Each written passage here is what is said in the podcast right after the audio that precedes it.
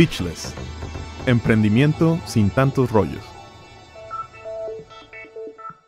Hola, bienvenidos a un nuevo episodio de Pitchless, este podcast donde emprendedores entrevistan a emprendedores. Dejamos el pitch en la puerta y platicamos qué es lo que sucede tras bambalinas, qué es lo que todos los emprendedores tenemos que, a lo que tenemos que sobrevivir para llegar a tener una empresa. Eh, les recordamos antes que nada eh, que nuestro, nuestro medio de comunicación es Facebook, Facebook Messenger. Pueden encontrarnos en facebook.com diagonal pitchless. Y bueno, queremos saludar a primero que nada a Mario Uscanga en los controles. Gracias Mario por estar presente en una nueva edición de, este podcast. Y hoy tenemos un emprendedor al que ya traía muchas ganas de, entrevistar, Roberto Ayala, cofundador de ciberpuerta.mx. ¿Cómo estás? Muy bien, muchas gracias. Oye, pues hay muchas cosas que te quiero preguntar porque como lo platicamos cuando estábamos apenas calentando motores antes de, antes de, empezar la, emisión, eh, tú, tú empezaste con Ciberpuerta incluso antes de, graduarte. Eh, y si no estoy, si no lo entiendo mal, eh, te incubaste aquí en el TEC de Monterrey. Sí, es correcto. Empecé en, cuando tenía 22 años. Todavía me faltaba un año y medio de estudios y tuvimos eh, la suerte de poder haberlo incluso metido como materia opcional la incubación. Estuvimos en la parte de incubación, post-incubación y este, posteriormente seguimos muy ligados aquí al, al TEC. ¿Cuándo, ¿Cuándo es el cumpleaños número 10 de Ciberpuerta? ¿En qué mes? El 2 de junio. 2 de junio, ok. entonces, bueno, ya, ya ese negocio ya tiene su, su trayectoria. Eh, platícanos para la gente que no conoce ciberpuerta.mx, aunque yo creo que más de uno ha comprado en el portal. Eh, ¿Qué es Ciberpuerta? Ciberpuerta es un portal de en línea para venta de electrónicos. Tenemos más de 20.000 artículos. Van desde una llave USB, una computadora, equipos Apple, hasta servidores y ya equipo más especializado que muchas empresas requieren. Entonces, has estado en el e-commerce, pues ya desde hace rato has, visto ir y venir eh, muchos competidores aquí en México. Eh, me imagino que ha sido muy interesante ver cómo ha evolucionado, eh, porque tú empezaste en el, en el tiempo donde todavía eh, la MIPSI publica encuestas de que la gente le tenía miedo a, poner su tarjeta de crédito ¿no? en, en, en, Internet. Sí, nos tocó comenzar, digamos, este, casi cada segunda llamada eran preguntas de, oye, ¿cómo sé que no me vas a hacer fraude? ¿Qué vas a hacer con los datos de mi tarjeta? Cosas por el estilo y la verdad es que es algo eh, muy gratificante ver cómo año con año la gente va teniendo más confianza y sus preguntas ya son más sobre cómo comprar o qué nos caracteriza a nosotros contra otros sitios y ya ves que las personas ya están más preparadas para el e-commerce aquí en México. Oye, y antes de, que entremos de lleno un poquito a eso, eh, vamos un poquito para atrás. Eh, tienes 22 años cuando, cuando empiezas con el proyecto. Ah, ¿Ya habías trabajado antes? ¿Estabas nada más estudiando? cuéntanos un poquito, un poquito antes de, Ciberpuerta. Bueno, antes de Ciberpuerta a mí siempre me, ha gustado estar haciendo alguna otra actividad además de los estudios. Entonces yo he tenido todo tipo de trabajos desde eh, restauranteros como fue en, pizzería, en otra en una cafetería este, de renombre. Eh, también, pues yo estudié ingeniería industrial, entonces también trabajé en dos manufactureras grandes de aquí de Guadalajara. Y también, pues mientras era estudiante, este, por los horarios también trabajé en un call center. Entonces, pues siempre buscaba algo que pudiera complementar con los estudios y que también me diera un panorama pues amplio de la situación laboral y, para ver qué era lo que quería hacer más adelante. Ya, entonces, estabas trabajando para más o menos ubicarte por dónde hacia dónde querías ir una vez que te graduaras, es, más o menos lo que estoy entendiendo. Sí, este, incluso en una de las manufactureras estudié antes de entrar a la carrera para ver si realmente lo que quería estudiar era ingeniería industrial o no y, este y sí fue lo que me gustó y por eso decidí estudiar eso. Oye, entonces te veías en una empresa de ese tipo antes de que se te ocurriera Ciberpuerta. Sí, yo me veía este tal cual en la en la industria, este líneas de producción, obreros, entradas, salidas de mercancía, eh, toda esa parte. Ya fue más o menos hacia mediados de la carrera cuando ya traía más el gusanito mejor de emprender y donde eh, tenía ya uno o dos proyectos que me hubiera gustado, bueno, que tenía ya planes de, comenzar antes de Ciberpuerta. ¿Que serían, también era era e-commerce o por dónde lo estabas viendo? No, era, uno era eh, una bebida energética en presentación de un litro, eh, a casi al costo de lo que cuesta aquí una lata de 200 mililitros. Eh, la había visto eh, este, en discotecas y bares y yo quise, este, empecé a investigar para poderla traer a México. Y toda esta investigación me ayudó, fueron las bases de cómo abrir una empresa, qué se necesita, etcétera, que nos ayudó. Al final ese proyecto no se hizo, pero ayudó a que pudiéramos abrir Ciberpuerta muy rápido. Y la idea de emprender, ¿se te ocurre, eh, estás en una clase en la materia emprendedora aquí en el TEC o, em, no sé, alguna experiencia, alguna conferencia de un emprendedor? Eh, ¿Fue un momento como eureka, así de, hey, se me acaba de ocurrir, o fue un proceso, fuiste descubriendo esa vocación, digamos? Eh, fue algo que, que yo creo que estaba latente, pero no le había puesto el nombre. Realmente no puedo pensar en algún evento que lo hubiera detonado Creo que para mí una gran parte era que eh, no me gusta seguir instrucciones. Entonces el hecho de pensar en tener un jefe y cómo a veces yo veía también en mis trabajos que se hacían malas cosas y que la solución estaba ahí, que no hacía nada al respecto, eh, fue también por lo que me empujó a decir, quiero, vamos intentándolo hacer uno propio y a ver si, si, no, si es tan fácil o difícil como dicen de, pues ya cuando estés en mi lugar eh, vas a entenderlo de otro punto de vista. ¿Qué, este, qué, ¿Qué, emociones te despierta la idea de emprender? Como de esta de rebelión ante la autoridad o era mucha emoción, te gusta la adrenalina, ¿cuál es este eh, la, emoción que te despierta la idea de, iniciar tu propio negocio? Porque es, corrígeme si me equivoco, es un poquito un salto de fe, ¿no? Al final hay un poquito más de incertidumbre que una empresa grande. Sí, definitivamente, eh, pues arriesgas todo, todo lo que puedes llegar a tener en ese momento, incluso un poco más si, si consigues dinero prestado. Eh, a mí lo que me motivaba era la oportunidad de poder crear algo nuevo. Al final, el poder decir, esté feo, esté bonito, este, yo lo hice. Y esa parte, eh, incluso hoy, 10 años después, pues es muy, este, pues es muy padre el ver cómo se ve, que ya algunas personas lo reconocen, el poder brindar ya más empleos, la seguridad también con la que puedas ya llegar a través de los años con diferentes personas en el mercado. Entonces todo eso al final pues es como el sueño guajiro que uno se hace cuando, cuando empieza, pero también es algo que siempre está más adelante, este, tengas un año, tengas diez en el mercado. Ahora, volviendo al punto donde, donde decides, hay, hay dos cosas que te, que te quiero preguntar en, qué momento sucedieron. Una es uh, cuando yo, la primera vez que, que, platicamos acerca del proyecto hace como cinco años, eh, tenías dos socios, ¿no? Uh, y eh, como me comentaste hace rato, eh, se incubaron en, en, la, en, ese momento en la incubadora del TEC. ¿Cómo fue la, la decisión de, de, de... dónde salió la idea de entrar a la incubadora, primero que nada? La idea de la incubadora eh, fue más bien una oportunidad. Eh, como, como tenía yo la, la oportunidad de los créditos, eh, pues dije, en lugar de meterme a, no sé qué, qué este, podía tomar, creo que era Lean Manufacturing o algo por el estilo, pues decidí mejor aplicarlo a algo que me iba a poder servir en un futuro. Entonces, este, fue por eso que se decidió entrar a la incubadora y creo que sí fue una gran, un gran apoyo para que te puedan guiar por el camino correcto que muchas veces uno cuando quiere empezar algo pues no sabes ni por dónde empezar, no tienes idea que si necesitas un contador, que si necesitas un abogado y te, te juntan todo eso y te van diciendo, oye, pues sí lo necesitas aquí, aquí y aquí, no pierdas el tiempo en estas cosas y, y ayuda mucho para fundar la empresa. Fundar, es decir, tener todas las bases muy bien puestas. Es, más, es por ejemplo, el, el abogado te va a hacer los contratos que necesitas para empezar, el contador te va a ordenar, tienes que hacer una sociedad. Es, más o menos por ahí. Sí, más, más por ese lado. Ya. Uh, y los socios llegan antes o después de la incubación.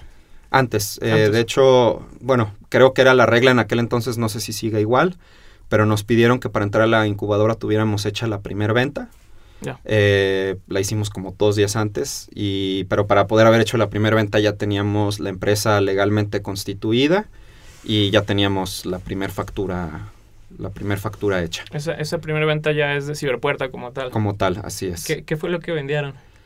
Una cámara fotográfica. ¿Lo hicieron por internet? No, esa fue un conocido eh, este, no, este, que le platicamos y la necesitaba comprar en ese momento, pero pues cumplió la promesa. La, la primera venta por internet a un extraño sucedió dos o tres meses después. Fue, eh, no estoy, creo que fue una televisión o una grabadora este, de esas medias grandes. Eh, y fue aquí en Guadalajara, fue aquí cerca del Salto. Órale, una grabadora, o sea. Sí, cuando se usaban. Ah, ¿qué, fue lo que eh, me, igual puede ser que esta pregunta ya me la respondiste cuando me decías que la incubadora te ayudó a sentar bases, pero te iba a preguntar eh, ¿qué, fueron las cosas que más te aportó, no? De quizá si lo pudiera poner así, sean los puntos ciegos que la incubadora te ayudó a, a, espejear, a, a detectar. Eh, una, y no sé si era por el, mentor que tuvimos o, si sea así la forma de trabajar de las incubadoras, pero eh, creo que era un baldazo de agua fría bien recibido en su momento.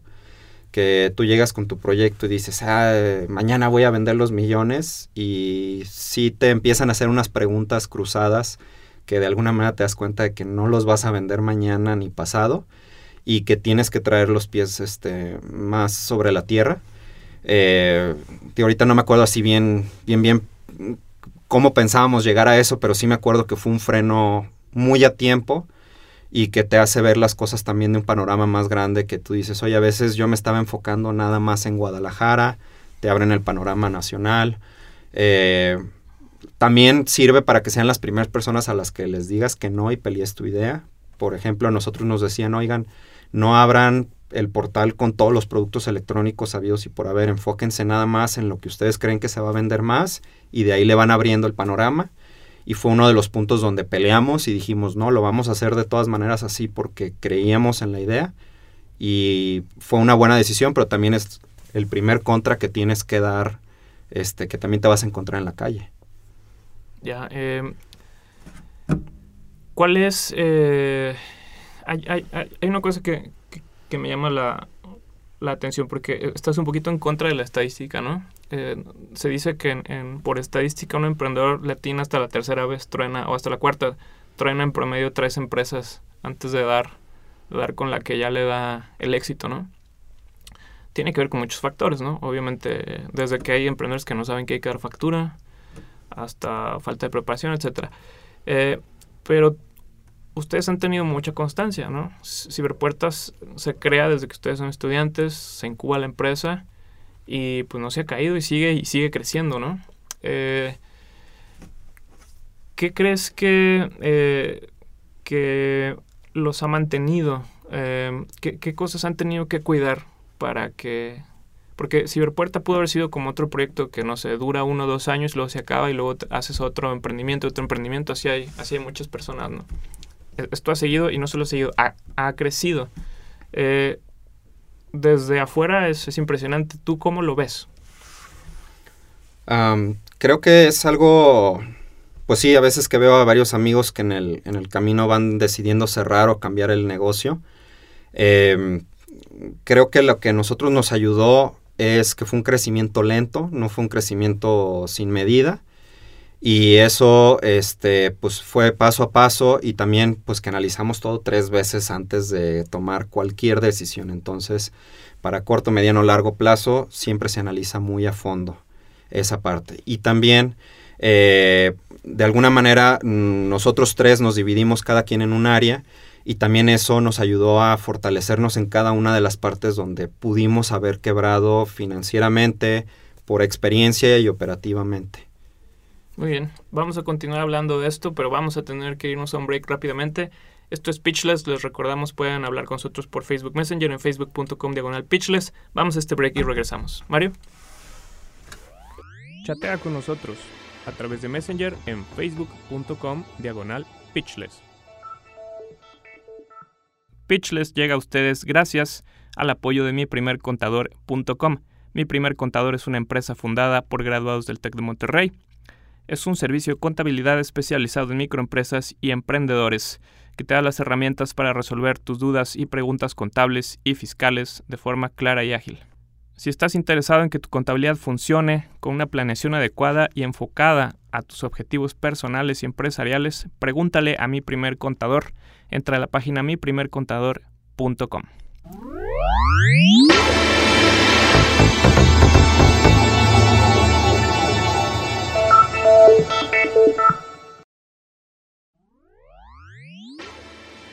Pitchless.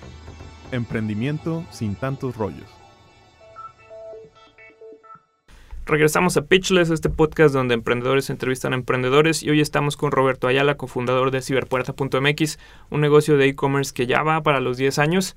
Eh, Roberto nos estaba platicando antes del corte eh, sobre cómo ha hecho para pues, mantener este emprendimiento desde que tenía 22, 23 años cuando, cuando se graduó.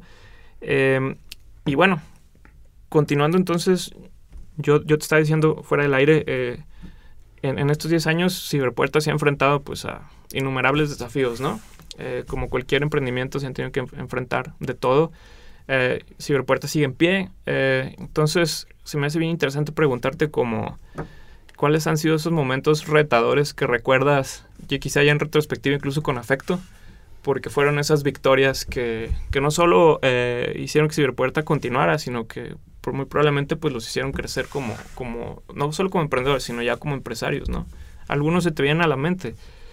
Sí, hay uno que, eh, que siempre eh, que me preguntan y, y lo menciono es eh, la parte de, la, de, las, de los pagos con tarjeta. Sí. Pues ha sido, y digo ha sido porque todavía la fecha es una batalla que seguimos llevando, es eh, pues tratar de cambiar la mentalidad de los bancos, que sabemos que no, son, que no es la más moderna aquí en México. Eh, es adaptarse, es ver cómo sobrevives aún a pesar de que tienes alguien de quien necesitas para poder crecer, que es algo tan sencillo como quiero cobrar y cómo le tienes que dar la vuelta. Eh, en nuestro caso, pues has, has, ha incluido no cobrar con tarjeta, ha incluido cambiar de banco n cantidad de veces, uh, agregar sistemas de seguridad extranjeros, sistemas de seguridad nacionales, todos han ido y venido. Eh, también ha sido uno de los puntos donde un mal manejo de eso nos, nos pudiera llevar a la quiebra porque un índice grande de, de, fraude pues implican contracargos, entonces también tú cómo te cuidas adicional a lo que tiene el banco.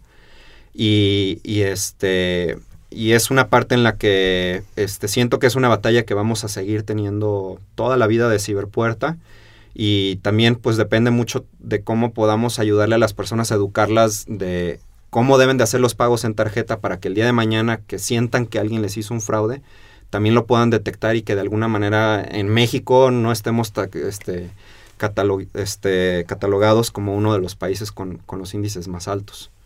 Entonces, como, me comentabas al principio, era mucho que te hablaban los clientes por teléfono. Oye, ¿cómo sé que no me vas a robar la tarjeta?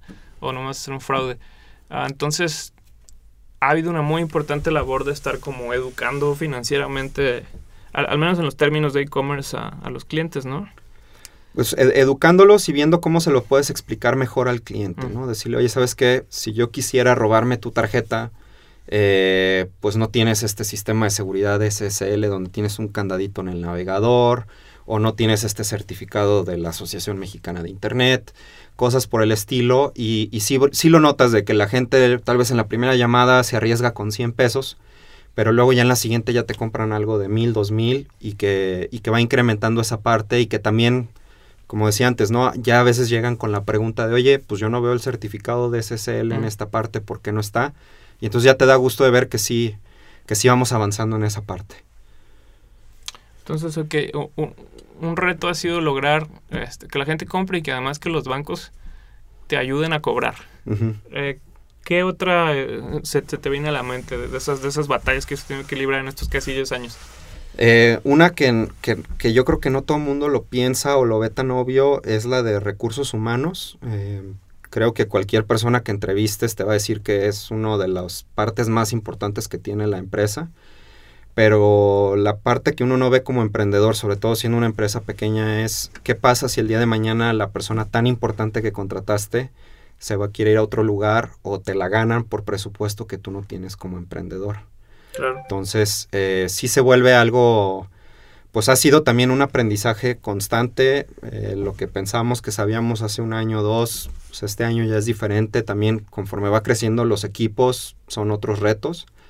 Y, y también creo que es algo que, que, yo recomendaría a los que van iniciando de que, este, que lo tomen muy en cuenta de, de, de cómo pueden adquirir esas personas, mantenerlas y también en su momento no depender tanto de ellas. Ya, es decir, si se me va esta persona que tiene este puesto clave, me deja tirada la chamba y no tengo con quién reponerla, ¿no? Así es. Y quizá es como cuidar la estructura para que, para que no haya nadie indispensable, me imagino. Sí, o, que la persona que se vaya a quedar, que sí sea indispensable, pues que también esté, esté al 100% con la camiseta puesta. Eh, cuando, porque te, te, voy a preguntar así, eh, no sé si estás hablando en su mayoría de desarrolladores, ¿no? Que en este momento son muy cotizados y que se pueden ir a ganar una muy buena lana eh, porque hay empresas grandotas que le están coqueteando. Me imagino que en, alguno, en algún caso al menos ha, ha sido un desarrollador. Sí, eh, de hecho, este, uno de los principales, nuestro principal desarrollador estaba en Alemania. Naturalmente, por diferencias de horario y todo, se volvía algo ya pesado para él. Eh, también eso es otra de las cosas que aprendimos sobre el camino. Él no era socio al iniciar el proyecto y ah, muy rápido aprendimos que también para iniciar un proyecto necesitas tener un socio que sepa de lo que estás abriendo, ¿no? Si, si vas a abrir un restaurante, uno de los socios tiene que ser un chef. Mm. Nosotros abrimos un e-commerce sin ser programadores, ninguno de los tres socios. Entonces fue algo que aprendimos mm, ya desde hace cinco o seis años, pero que lo hemos seguido viendo. Y con él en su caso, pues también ya lo integramos a la sociedad para que este, si alguien llegaba y le hablaba bonito, pues que los rechazara directamente. ¿Qué, este, qué, qué piensas tú, en tu, en tu opinión, que necesita alguien eh, que al principio no es socio, por ejemplo, para, para querer quedarse? Em, porque tienes que tener cierto perfil para que te guste la adrenalina de, emprender. entonces hay, hay, gente que por más argumentos que le lances, pues no va a querer, ¿no? Va a querer irse a otro lado porque tiene otro perfil. Eh, los que se quedan contigo ¿por qué se quedan? Creo que hay dos perfiles. Uno es gente muy optimista y la otra es gente muy desesperada. este que lo llegamos a ver de, todas las formas, ¿no? Eh, el que se queda, el que busca el trabajo seguro y que este, quiere estar de 9 a 6 y que después de dos años le van a dar la planta y todo eso, tal vez no es el perfil para contratar en una empresa que va iniciando si necesitas lo que digo, la gente optimista que dice, oye, ¿sabes qué? Pues yo sí creo que esto en dos años va a llegar a donde debe de llegar. Si le va bien a la empresa, me va bien a mí. Es la realidad. Yo, de todos los casos que he sabido con amigos, es lo que sucede. Normalmente estas personas crecen con la empresa y llegan muy rápido a puestos que si hubieran seguido la escalera corporativa, pues no hubieran llegado de otra manera. Y la parte de personas desesperadas, pues hay gente que a veces dice, yo era bueno o soy bueno en esto, pero nadie me está dando la oportunidad de creer en mí y ustedes pues sí me están dando la oportunidad y que al final demuestran que sí son buenos y, este, y a veces aceptan entrar por un sueldo más bajo con la oportunidad de demostrar que sí, que sí pueden traer a la mesa lo que, lo que dicen. Y sé que todas estas personas, ya sean desesperadas u, optimistas, necesitan, no sé, tal vez tener un poquito más de control de, de la dirección a donde van sus carreras. Ah, porque, como tú dices, en otro lado tienes que subir la escalerita que ya está hecha. Y acá, pues, puedes empezar desarrollando un área, ¿no? Digo, ahorita estoy hablando un poquito al aire. Mm, porque tú, por ejemplo, me, me decías, yo no, yo no soy bueno para seguir instrucciones, ¿no? Yo quiero crear lo mío, no, no hacer lo de alguien más y obedecer instrucciones. Esa, esa, y yo me siento identificado porque mi socio y yo somos así este, entramos al mundo corporativo y no aguantamos y tampoco nos gusta pues tener jefe, la verdad. Este, suena como algo medio pedante, pero son perfiles, ¿no? Hay gente que prefiere encargarse de y crear. E, esta manera de, ver las cosas, em, de, de, no querer tener jefe y de tú encargarte, este, ¿es siempre un común denominador? Creo que eso depende ya del tiempo que lleve la empresa. Por ejemplo, ya ahorita nosotros sí buscamos gente que sí le gusta tener un jefe, este, si no tendríamos más problemas de recursos humanos. Pero creo que estas personas clave o estas personas que llegan con, la esperanza y eso, eh, también tienen que de alguna manera ser dueños de lo que están haciendo. Entonces, si tú le dices, oye, pues ahorita somos tres personas y tú vas a hacerte cargo del área de ventas, y tienes que demostrarme que puedes, tienen que ser personas que puedan también este, proponer, que sepan también reaccionar muy rápido y que si algo falló o no o funcionó, pues que también se puedan hacer responsables, ¿no? Decir, ah, ¿sabes qué? Pues sí me falló, aquí no vi esta parte, vamos cambiándolo hacia acá. puede o no puede tener el perfil de emprendedor. Eh, yo vi de los dos casos por las personas que han entrado con nosotros que algunos sí decían, yo ya abrí mi negocio, no funcionó, o sí funcionó, pero ya decidí cerrarlo. O hay otras personas que les ha dado miedo dar ese primer brinco, pero que traen esa, esa actitud o esa aptitud este, de, de poder pensar un poquito de por dónde escarbo el, el nuevo camino. Ahorita la, la, vuelta de nueve años y pico, eh, me decías, cuando, cuando el, equipo se hace más grande hay, hay diferentes retos, ¿no? Dejan de ser quizá retos de, bueno, no quizá de hecho, dejan de ser retos de emprendedor y se vuelven retos de empresario. Que una cosa muy diferente es arrancar un negocio, otra cosa es administrarlo. El set de habilidades puede ser distinto. Eh, ¿Cuáles son ahorita, em, en, en, este momento de, de vida de, de, tu empresa, los, los retos de los que estás aprendiendo? Eh, bueno, uno así muy, muy grande es, eh, pasas de haber estado en un cuarto con la espalda a la persona que estaba abajo de ti, por así decirlo, que estaba a tu cargo, donde podías escuchar y revisar todo lo que hacía. Y tienes que ir aprendiendo a no solo a delegar, sino cómo puedes dejar ahora sí todo el camino ya recorrido para que ellos también puedan actuar libremente dentro de eso. Y este, ese, cuando la empresa va creciendo tienes, tienes que soltarlo porque de otra manera, por estar deteniendo lo que está abajo, no alcanzas a agarrar lo que está arriba. Entonces, eh, lo, lo, que está abajo es la operación. Sí. Y lo que está arriba. Lo que venga mañana. Ahora sí que tener los ojos abiertos a nuevas oportunidades, nuevas ideas. Eh, quitarse un poquito la ceguera de taller por estar metido en la operación. Eh, sin descuidar que la parte de, de, la operación va a estar este, controlada. ¿Qué, ¿Qué, haces tú cuando sientes que ya te está llegando la ceguera de taller? Cuando ya te estás como eh, sientes que igual te estás enviciando un poquito. ¿Cómo te sacudes? ¿Cómo eh, eh, pules el lente, no? Digamos. Eh, trato de hacer compras en otros sitios no relacionados a mi industria. puede ser, no sé, este, comprar una camiseta en línea, pero te ayuda a ver el otro lado de la experiencia de compra, de ver tallas, colores, la preocupación de cómo me va a llegar. Y entonces todo eso ya lo transmites de, ah, lo mismo ha de sentir mi cliente, nomás que yo no le compré una camisa, me compró algo más caro, entonces tengo que cuidarlo todavía más. ¿Qué, qué es lo que más te gusta de Ciberpuerta? Porque obviamente eh, es un proyecto que te apasiona. Y es, tu bebé, ¿no? Junto con tus, junto con tus uh, cofundadores. ¿Qué, ¿Qué, es lo que realmente te gusta de, de, de estar ahí, de, de trabajar ahí? Me, me, gusta mucho cuando ya alguien en la calle nos, nos reconoce.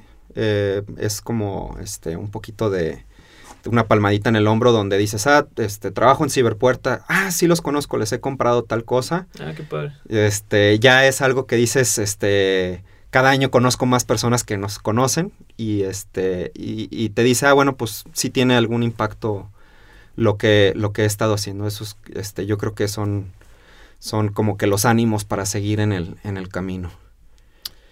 Y ahora el, el elefante blanco de la habitación, Amazon, Amazon México. Eh, sabemos que es el, el, el category killer, el, el, el, que mata la competencia, ¿no? Eh, obviamente ya está aquí en México. Eh, hay, hay categorías de producto que son competencia directa. Eh, ¿Cómo ¿Cómo tienes a Amazon en el radar? ¿Qué, qué, ¿Qué, consideraciones hay que tomar o con qué mentalidad hay que recibir cuando se está acercando el gigante? Bueno, hay que, por, el por la empresa que es, obviamente, por, con mucho respeto, eh, ya sea como competencia o como alguien que está en el entorno del e-commerce. Eh, hay mucho todavía que también tenemos que aprenderles a ellos. Siento yo que van a ayudar mucho a, cambiarle el e-commerce en México, siento que sí va a crecer gracias a su entrada. Eh, muy en particular para nosotros en la parte de electrónicos, pues sí tenemos que cuidar qué es lo que hacemos o dejamos de hacer, porque donde ya entremos en puntos de comparación, ahora sí manzanas con manzanas con ellos, eh, pues no podemos dar un servicio menor. Nosotros en lo que nos tenemos que enfocar es, eh, y es con lo que han sobrevivido otras empresas en otros países del mundo, es seguir expandiendo el portafolio. Nosotros ahorita tenemos más de 20 mil productos. debemos todavía de tener más que Amazon y enfocarnos más hacia nichos, más hacia los gamers, más hacia las personas que buscan algo diferente que difícilmente se encuentra en México. Bien, muy bien. Ah, que es un poco como lo que hizo Whole Foods antes de que lo comprara Amazon, por cierto, contra Walmart, ¿no? Ah, Walmart vendía de todo, Whole Foods se especializó en un segmento, un nicho, y en, en ese particular segmento el que atendía era mucho mejor, ¿no? Mucho mejor que el grandote. Entonces, me, me bueno, me corregiré si me equivoco, pero me, me suena muy parecida la, la estrategia. Hay que, hay que agarrar, hay, que atender muy bien a, a, a ciertos segmentos, mejor que, que la competencia. Sí, es correcto. Hay que, bueno, hay que atender muy bien a todos, pero a esos hay que atenderlos mejor todavía, cuidarlos más. Hay una última pregunta que, que me gustaría hacerte antes de, de despedirnos y es, eh, hace rato me, me, estabas platicando que eh, para asegurarse siempre de que si el puerto estaba tomando el camino correcto, revisaban cada decisión tres veces, ¿no? Eh, y además ustedes son tres socios que, que toman decisiones estratégicas, entonces pues tres por tres son nueve, son muchas vueltas. ¿Qué, ¿qué, consejo le, puedes dar a los emprendedores desde tu experiencia o a la gente que nos escucha en general, la comunidad del tech y demás, eh, sobre cómo ponerse de acuerdo eh, entre varios? Porque cuando emprendes tú solito, pues es más fácil. Si te equivocas, pues tú te regañas tú solo ya, ¿no?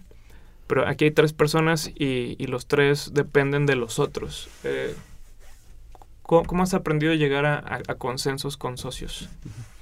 Bueno, algo que nos ha caracterizado y que siento que que ha sido una buena, buena decisión es que las decisiones grandes los tres tenemos que estar de acuerdo. No hay mayoría de votos, mm. incluso si es el área de alguien más, ¿no? Si, por ejemplo, yo veo el área de ventas y yo digo, tenemos que hacer esto en el área de ventas, este, contratar ahora este, puras personas eh, menores de 30 años, porque es el futuro eh, los tres tenemos que estar en el, de acuerdo en la misma página, entonces normalmente lo discutimos. Ha llegado a veces casos donde es dos contra uno y al final todos se voltean para el mismo lado. Eh, esto ayuda mucho para que al momento que se toma una decisión grande todos estén apoyándola y todos estén en el mismo barco, porque si llega a ser algo de mayoría, entonces empiezas a caer en cosas de, no, yo les dije desde el principio que yo estaba en contra y sabía que esto iba a fallar. En cambio, cuando los tres tienen que apoyarla o los tres tienen que convencerte de que no es la correcta, entonces pues le buscas todos los ángulos y tratas de encontrar por dónde va a fallar para poder este, adelantarte a todos esos problemas que vas a encontrarte en el camino y también si funciona cómo la vas a hacer crecer. Entonces, este, esa parte creo que este, también ha sido del secreto de, del, de por qué hemos llegado hasta donde estamos el día de hoy. La longevidad que tiene Ciberpuerta. Tú primero tuviste socios antes de casarte. Sí. Entonces tienes más tiempo de, de, casado con tus socios que, que casado con tu esposa. A quien le mandamos saludos, por cierto. sí, así es. Y tuve primero al bebé de Ciberpuerta antes del bebé. Antes de, de la casa. este, ¿Qué tan cierta es esa frase de que, de que la sociedad es como un matrimonio? Yo creo que es muy cierta. Eh, porque al momento en que empiezas a, a, pensar en, este, pues ya me hicieron ojitos de otro lado y me dicen, oye, pues este, tus tres pesos mejor inviértelos acá, o tus ideas aquí estarían mejor y mira, tú vas a ser aquí el rey y allá tienes que conseguir que los otros dos estén de acuerdo contigo, pues no vas a llegar a ningún lado. Entonces tienes que estar pues muy casado con la idea y también el ver este cuando hay cosas que se atoran en el camino pues cómo las sacas adelante porque de ahí al final este incluso es más responsabilidad que casarse a veces porque de ahí comemos todos mm. entonces este si yo me divorcio mañana pues me divorcio y, y este y ahí quedó y acá pues dependen empleados, depende este mi propio salario, el de los socios, etcétera. Entonces tienes que buscar todavía más el, Sí, hay varias el, familias que luego varias, se van a divorciar. Que se van a divorciar, entonces este es, es más responsabilidad por esa parte. Y no puedes tomarla a la ligera de decir, bueno, pues este disuelvo la sociedad y ahí cada quien hágale como quiera. Oye, a, a, ahorita mencionabas un, un, una cosa muy importante que es que luego te hacen ojitos para irte a otro lado donde te dan como más beneficios, por llamarlos uh -huh. así, ¿no? Uh, eh, es algo que, que, mucha gente comenta en este espacio y creo que creo que tú lo, lo, has vivido por lo que dices a los emprendedores luego les caen muchas ofertas de chamba porque porque los ven que pues que hacen las cosas bien no eh, Entonces, ¿te han tratado de, piratear más de una vez? Sí, lo bueno es que la vez que, que, estuvo más bonita nos trataron de piratear a los tres al mismo tiempo. este, entonces eso creo que es algo poco común. Sí, claro. Y, eh, y lo bueno eh, o lo que se tiene que aprender es a decir que no antes de escuchar la propuesta. Porque si el día de hoy, eh, y sobre todo corporativos grandes, ¿no? Este, tu proyecto te está dando un peso y llega el corporativo grande y te dice, te voy a dar 100, eh, pues es muy fácil decir, pues este, ya me cansé de, de, este, de comer maruchan todos los días y, y, este, y pues déjame, me cambio de, de, lugar, ¿no? Tienes que mantenerte firme con lo que, con lo que crees.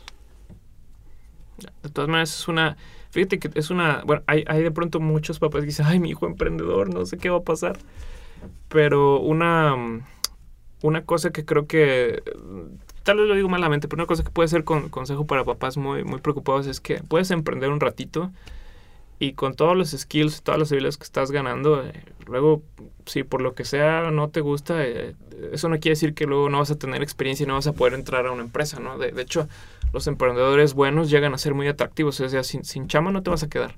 O te ofrecen por un lado o, o te inventas otra, ¿no? Sí, yo creo que eh, en el caso de emprendimiento lo peor que puede pasar es que te quedes sin dinero bueno, sin dinero hay forma de conseguir más dinero, que siempre hay maneras.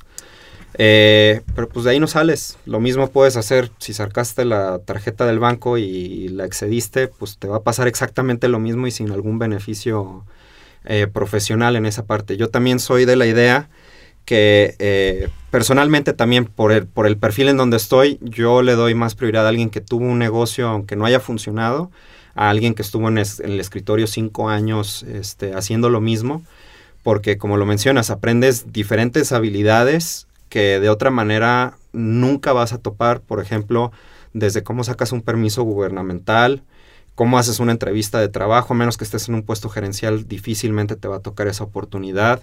Eh, pagos de nómina, relación bancaria, relación con proveedores, todo eso son cosas que aunque hayas emprendido un año o dos, son habilidades que un gerente, un director tiene después de varios años de trayectoria. Entonces, es algo que, que sí importa en el currículum, que sí tiene un peso y que no se debe de esconder diciendo, ah, me tomé un año sabático y no me preguntes qué hice en ese año. Al contrario, hay que presumirlo y hay que decir exactamente, analizar también qué te falló o qué harías diferente la siguiente vez. Bien, bien. Pues eh, se nos terminó el tiempo, desgraciadamente, pero un, día de estos... Eh, Igual para el aniversario siguiente hacemos eh, la segunda parte de, esta entrevista. Te quiero agradecer mucho, Roberto, por estar aquí y por compartirnos eh, lo, que has aprendido dentro ya de esta este, longeva empresa que es ciberpuerta.mx y ojalá dure pues de aquí hasta que hasta que no sé cumpla 100 o más años que tus hijos que tus hijos las dirijan sí esperemos que sí muchas gracias por nuevamente la oportunidad de, de una entrevista Bien, y eh, si nuestros radioescuchas quieren, quieren conocer este, este portal de e-commerce, pueden entrar a ciberpuerta.mx. Em, van a encontrar una gran cantidad de cosas. Eh, la mayoría, tú corrígeme si, si digo, meto la pata, pero eh, son electrónicos. Hay computadoras, hay televisiones, hay em, cosas para gamers. Es correcto. Sí, todo lo que necesiten, este, ya sea para su hogar o para su negocio, relacionado con tecnología lo van a poder encontrar con nosotros. Bien, pues por favor échense un clavado. Esta es una empresa mexicana, innovadora. Y bueno, les queremos recordar que si tienen de todas maneras cualquier otro tipo de comentario, duda, reclamo, idea, sugerencia, estamos ahí en facebook.com diagonal pitchless y próximamente también en pitchless.mx. Eh, Mario, muchas gracias por otra edición más. Roberto, nos despedimos. Esto fue Pitchless. Hasta luego. Pitchless. Emprendimiento sin tantos rollos.